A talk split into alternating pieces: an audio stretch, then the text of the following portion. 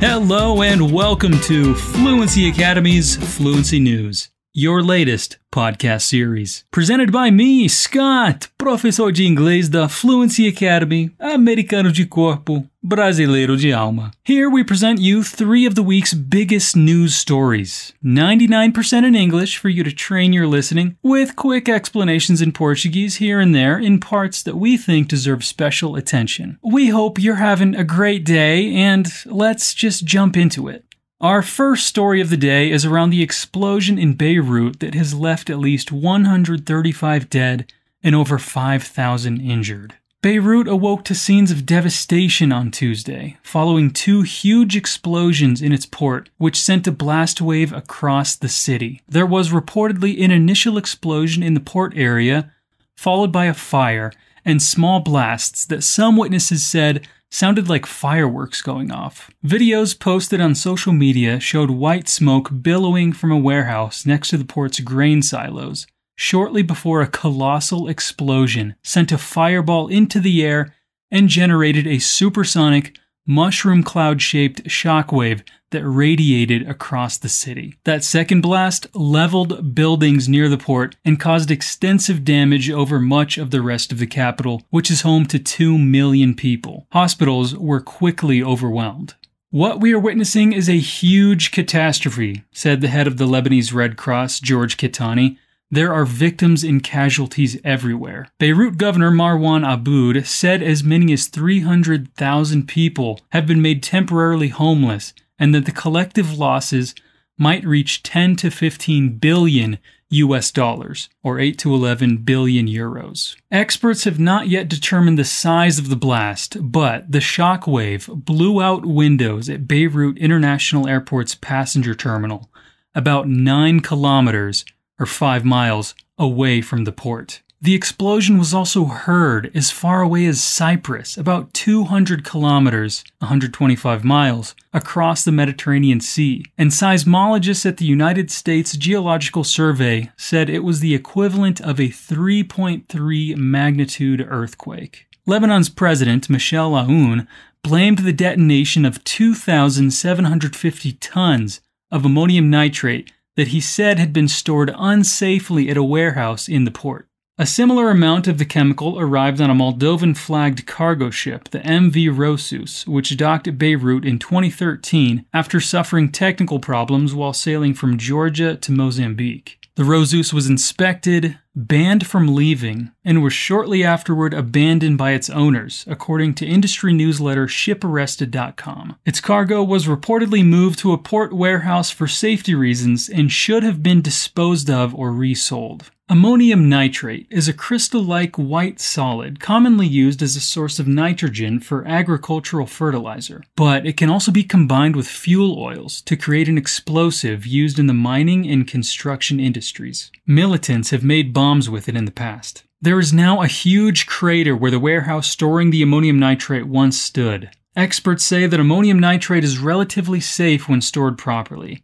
However, if you have a large amount of material lying around for a long time, it begins to decay. The real problem is that over time it will absorb little bits of moisture and it eventually turns into an enormous rock. Andrea Sella, professor of chemistry at University College London, told the BBC. This makes it more dangerous because if fire reaches it, the chemical reaction will be much more intense. President Aoun promised a transparent investigation into the blast. We are determined to go ahead with an investigation and unveil the circumstances surrounding what happened as soon as possible, and hold those responsible and those who were negligent accountable, and serve them the most severe punishment, he said on Wednesday after visiting the ruined port. Prime Minister Hassan Diab described the circumstances that led to the explosion as unacceptable. The port's general manager Hassan Koreitem and the Director General of Lebanese Customs Badri Daher said their warnings about the danger posed by the stored ammonium nitrate and calls for it to be removed were repeatedly ignored. Documents circulated online appeared to show that customs officials sent letters to the judiciary seeking guidance at least six times from 2014 to 2017. The government has ordered officials at the port who oversaw the storage of the ammonium nitrate to be put under house arrest pending the completion of the investigation. Antes de seguirmos para a nossa próxima história, eu quero chamar a sua atenção para uma frase que eu usei lá no começo. Eu disse que a explosão gerou uma supersonic mushroom cloud shaped shockwave. Em inglês, os adjetivos, as descrições têm uma ordem certa para serem usados. É uma coisa que os nativos sabem sem perceber, mas que nós, como estudantes do idioma, precisamos notar. Quando inseridos em uma frase, os adjetivos têm que seguir a seguinte ordem: opinião, que é o que você acha a respeito disso, seguido de fato, tamanho, idade, forma, cor, origem, religião, tipo de material, e, por fim, propósito. Você pode ver como isso funciona em frases na descrição do post no fluencytv.com. Quanto maior for o seu contato com o inglês, mais fácil vai ficar de usar essa regrinha sem ter que memorizar essa ordem. And with that, we move on to our next story as global coronavirus deaths pass 700,000. Over the last seven days, a grim new COVID 19 calculus has emerged. One person died every 80 seconds from the coronavirus in the United States alone. And the pace at which those 7,486 people died appears to be accelerating, a new NBC News tally revealed Wednesday. In July, a total of 26,198 deaths were reported, meaning one every 102 seconds. As of Wednesday morning, more than 158,000 people in the US had died of the virus since the start of the pandemic. The numbing new national snapshot of how COVID 19 is claiming more and more lives came as Johns Hopkins University reported another milestone. The world death toll from this plague had eclipsed 700,000. The US has logged nearly 4.8 million confirmed cases, and around 1.8 million of those have come since July 7th, when the 3 millionth case was reported, NBC News figures show. While most of the new cases and deaths have been in the South and Sun Belt, states in the Northeast like New York, New Jersey, and Massachusetts that were hit hardest at the start of the pandemic and were able to flatten the curve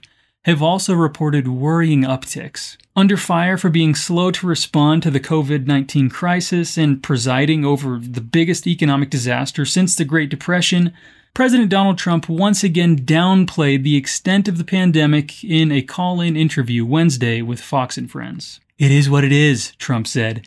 This thing is going away, he said. It will go away like things go away.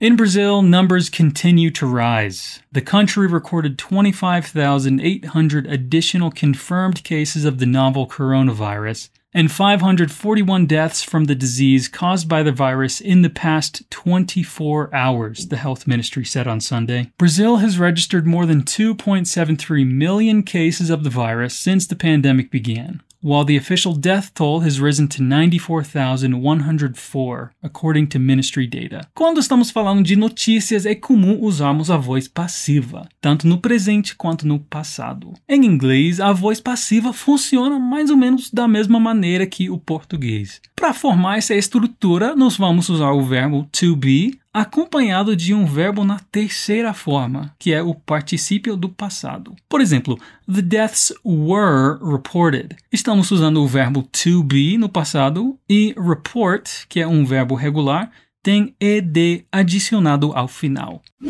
And finally, on our last story of the day, in the more than two months since the killing of George Floyd, 31 of America's 100 largest cities have enacted policies restricting officers' use of chokeholds, according to an analysis by Campaign Zero, a group that advocates against police violence. In all, 62 of the 100 largest cities now have such policies in place, including New York and Minneapolis, where Floyd died after an officer knelt on his neck for nearly nine minutes. Atlanta, San Diego, and 67 other cities now require officers to intervene when a fellow officer uses excessive force, up from 51 before Floyd's death. And five cities, including Denver and St. Louis, have adopted the suite of eight reforms that Campaign Zero advocates, up from two cities earlier this year. The Minneapolis City Council pledged to drastically scale back the size and scope of the city's police force after the killing of George Floyd. But residents of Minneapolis's majority black North Side have mixed feelings about that effort and about the wider push to defund the police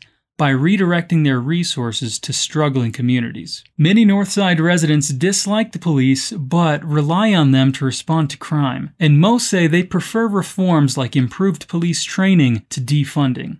Some have also accused elected officials of ignoring their views. As one resident told The Times' John Eligon, It's good to have good police. It's bad to have bad police. Se você acompanha o movimento Black Lives Matter, já deve ter escutado a frase defund the police. Você sabe o que defund significa? Essa palavra significa cortar o financiamento. O que o movimento quer? É que haja uma reestruturação na força policial, que inclua o corte de fundos do departamento ou a transferência desses fundos para outras agências do governo. E agora você já está por dentro do que defund the police significa. And with that, we're done. You can find the sources to all our stories in the description of this episode. Be sure to check out fluencytv.com for more free content and tune back in to hear the main stories around the world and get some snippets of explanations to expand your knowledge and practice your listening skills. I'm your host, Scott Lowe, and I'll talk to you guys in the next one. Peace out.